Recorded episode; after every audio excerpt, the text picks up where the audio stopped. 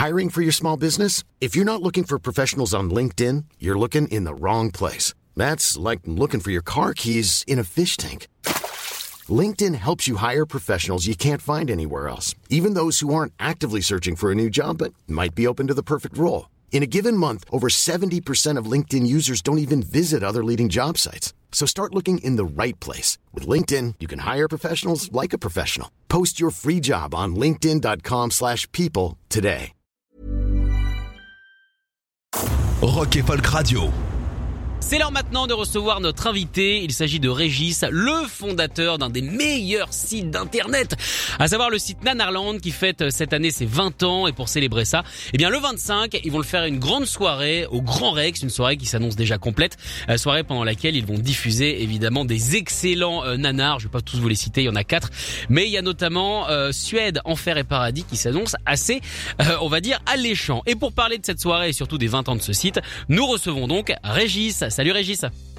Bonjour. Alors très Salut. content évidemment de t'avoir euh, à l'antenne. Moi, euh, ce que Bah, je- je suis ravi. c'est ce que je t'avais dit hein, quand on quand on s'était appelé la première fois. Moi, ça fait partie des, de mes sites cultes d'internet euh, que je visite euh, depuis le début. Alors, on, on va d'abord, avant de revenir sur ces 20 ans, euh, parler de, de la genèse, mais surtout de la base. Qu'est-ce qu'un nanar?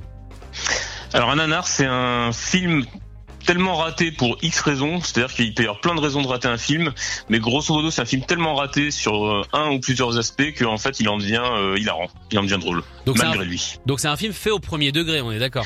C'est un film fait, c'est même l'ingrédient principal en fait, c'est la condition principale. C'est un film nécessairement fait au premier degré, euh, parce que justement si c'est fait au, au second degré, on est déjà dans un registre un peu de comédie, donc là ça devient plus compliqué de, de faire rire à ses dépens. Donc c'est quasiment nécessairement un film complètement premier degré. Alors, comment est venue l'idée de monter ce site? J'imagine que c'est pas tout seul. J'imagine que c'est entre potes à force de regarder des films. On s'est dit, faut en parler. Voilà, exactement. C'est euh, tu parlais des, des 20 ans, donc c'était il y a 20 ans.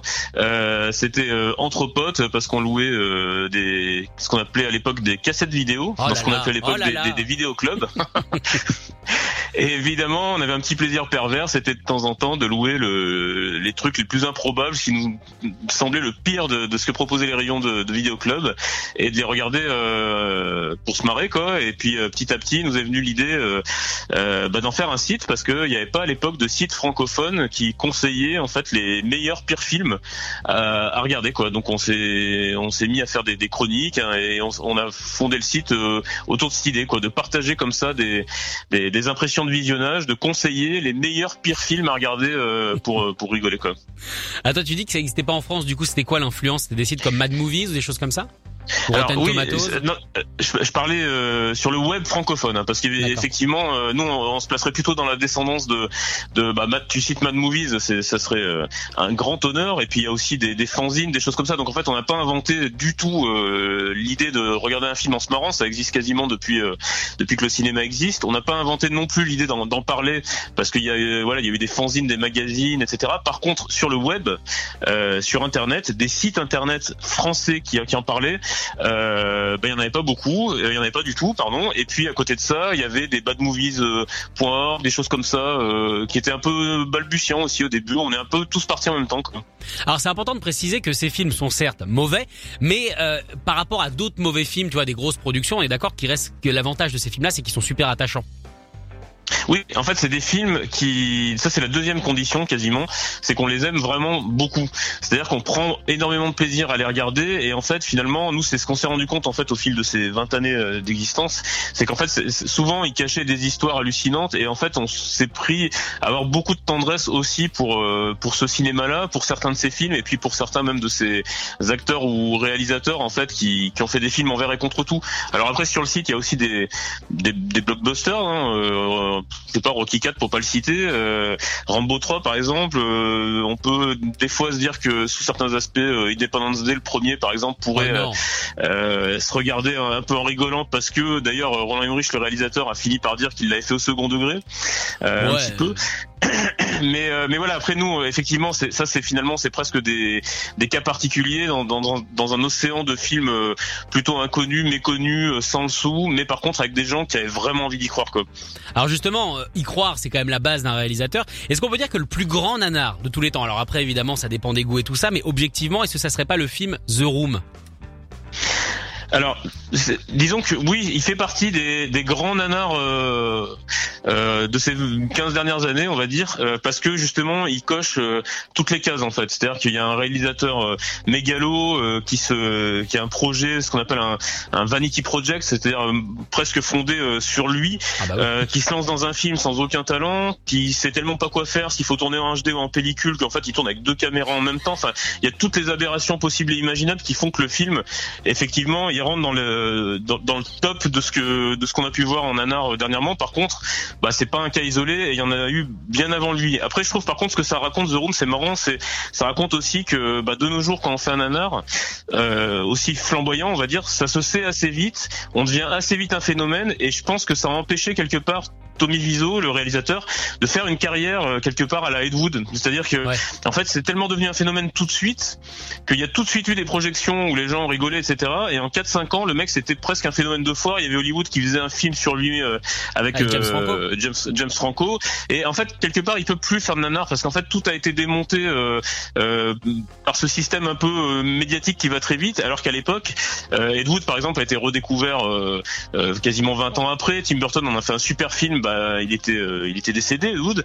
Donc voilà, il y a, euh, The Room, ça raconte aussi un peu comment tout s'accélère et comment c'est dur aujourd'hui quelque part d'être un vrai réalisateur nanar, parce qu'on est très vite euh, pris dans une boucle qui fait que bah, qu'on se, caricature très vite en fait, quoi, paradoxalement.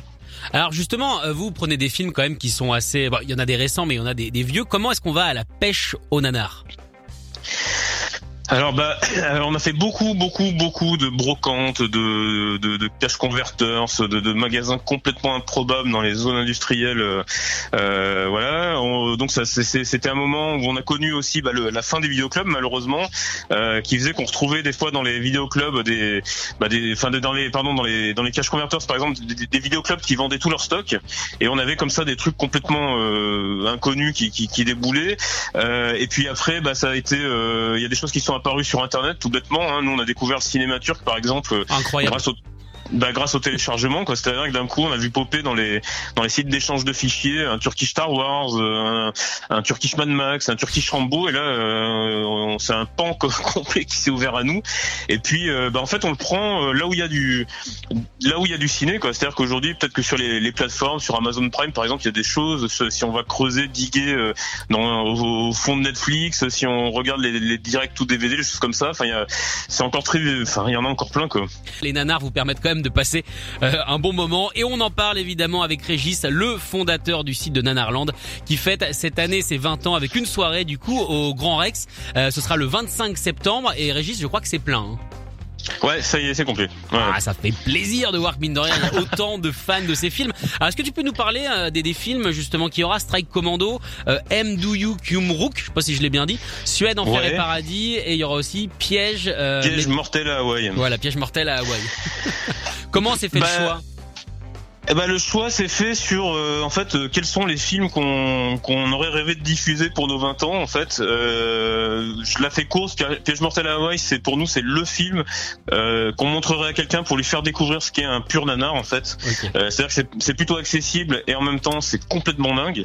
Euh, Kumruk, c'est un peu pour symboliser notre découverte. On en parlait tout à l'heure du, du cinéma turc. C'est-à-dire faut savoir que la Turquie a été une grande grande productrice euh, de cinéma et de nanar, parce qu'ils avaient un, un, disons une production de cinéma d'exploitation qui était mais mais mais énorme. Et, euh, et ce film, en fait, on a pu le retrouver grâce à un distributeur euh, turc. On, nous, on en fait une version sous-titrée française. Ah, euh, et, et, en fait, les, le montage est complètement dingue. Enfin, il y a, c'est un film complètement fou, euh, hyper rare. Donc, on essaye de, comme ça d'osciller entre des choses finalement accessibles euh, à des gens qui connaîtraient pas, et puis des choses bien hardcore pour des gens qui connaissent et puis aussi les gens qui connaîtront pas qui vont qui sont là pour la nuit qui sont là aussi pour découvrir des choses comme est-ce que c'est difficile à trouver euh, ces copies pour les diffuser? Bah c'est c'est du boulot en fait. C'est du enfin c'est du boulot. C'est c'est du contact c'est euh, faut il y a, y a, des fois on s'est carrément mis en contact avec des gens euh, à Hong Kong pour faire scanner une pellicule par exemple l'année dernière. Ah ouais. Euh, parce qu'il y a quelqu'un qui avait retrouvé un stock de pellicules qui commençait à, à, les à les scanner pour les pour éventuellement les distribuer. Donc nous on, on s'est rapproché de lui on a fait une version française etc après il y a des choses on a bah, par exemple euh, Suède Enfer et Paradis est diffusé en 35 mm donc là c'est carrément un des gars de l'organisation parce que comme tu le disais tout à l'heure je suis loin d'être tout seul, qui est collectionneur de bandes 35 mm, qui lui amène carrément le film en péloche quoi. et puis après, bah, Piège mortel à Hawaï et Strike Commando, c'est les, films ont été réédités en Blu-ray, donc dans un scan super. Donc nous on deal pour récupérer le scan et puis on, met la VF par contre d'époque de la VHS dessus pour avoir ce qu'on appelle un repack. Oui, parce que clairement les, les VF de l'époque, elles sont aussi euh, priceless comme ah on dit bah, avec, ouais, carrément. avec les acteurs qui savent pas ce qu'ils jouent. À mon avis, ils connaissent pas la réplique d'après. c'est assez hallucinant. Alors je vous pose une question un petit peu un petit peu bête. Est-ce qu'au bout de 20 ans euh, à regarder euh, tous ces films, je sais pas combien il y en a hein, sur le site, mais quand même ça commence à, chiffrer peut-être. il y en a plus de 800. Voilà. Est-ce qu'on prend toujours autant de plaisir à regarder ces films et on commence pas à avoir un œil un petit peu cynique? Alors non, je pense qu'on prend toujours autant de plaisir. D'abord parce qu'on regarde pas que ça, sinon on serait euh, complètement fou. C'est-à-dire que moi j'ai toujours dit qu'on se plaçait plutôt dans une démarche en fait. Euh, notre point commun sur dans l'équipe du site, c'est plutôt d'être cinéphile en fait. Donc en fait, euh, finalement, je pense qu'on est tous cinéphiles et que par contre, on regarde aussi des nanars, parce qu'on est cinéphile et qu'en fait le site sur le site Nanarland, évidemment, on ne parle que de nos rencontres avec les nanars. Donc finalement, c'est finalement c'est de notre point de vue, c'est une partie de notre de ce qu'on aime au cinéma. Par contre euh, bah voilà, ça, ça devient un site consacré au nanar. Et en fait, les, découvertes sont tellement folles. Euh, on découvre encore des trucs tellement dingues.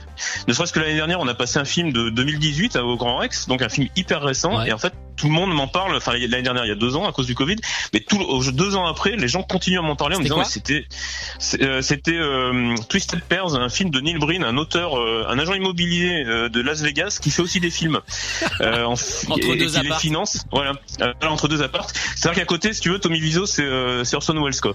le mec se fait des films où il est carrément le Messie et il vient sauver le monde. Et là, donc en fait, c'était un film dans lequel il affrontait en plus son jumeau maléfique, c'est-à-dire lui avec une fausse moustache et un faux bouc. Enfin, Attends, je me le note, je me le note ce film faut, absolument que je le vois. Régis, en tout cas, merci d'avoir été euh, d'avoir été avec nous. Je rappelle donc les 20 eh ben, ans de Nanarland. C'est le 25 septembre au Grand Rex. Euh, j'espère que vous avez vos places parce que c'est complet, ça va être une belle soirée. Merci Régis, salut. Merci beaucoup, salut. Écoutez tous les podcasts de Rock Folk Radio sur le site rockandfolk.com et sur l'application mobile. Mom deserves the best, and there's no better place to shop for Mother's Day than Whole Foods Market. They're your destination for unbeatable savings, from premium gifts to show-stopping flowers and irresistible desserts. Start by saving 33% with Prime on all body care and candles. Then get a 15-stem bunch of tulips for just $9.99 each with Prime. Round out Mom's menu with festive rosé, irresistible berry chantilly cake, and more special treats. Come celebrate Mother's Day at Whole Foods Market.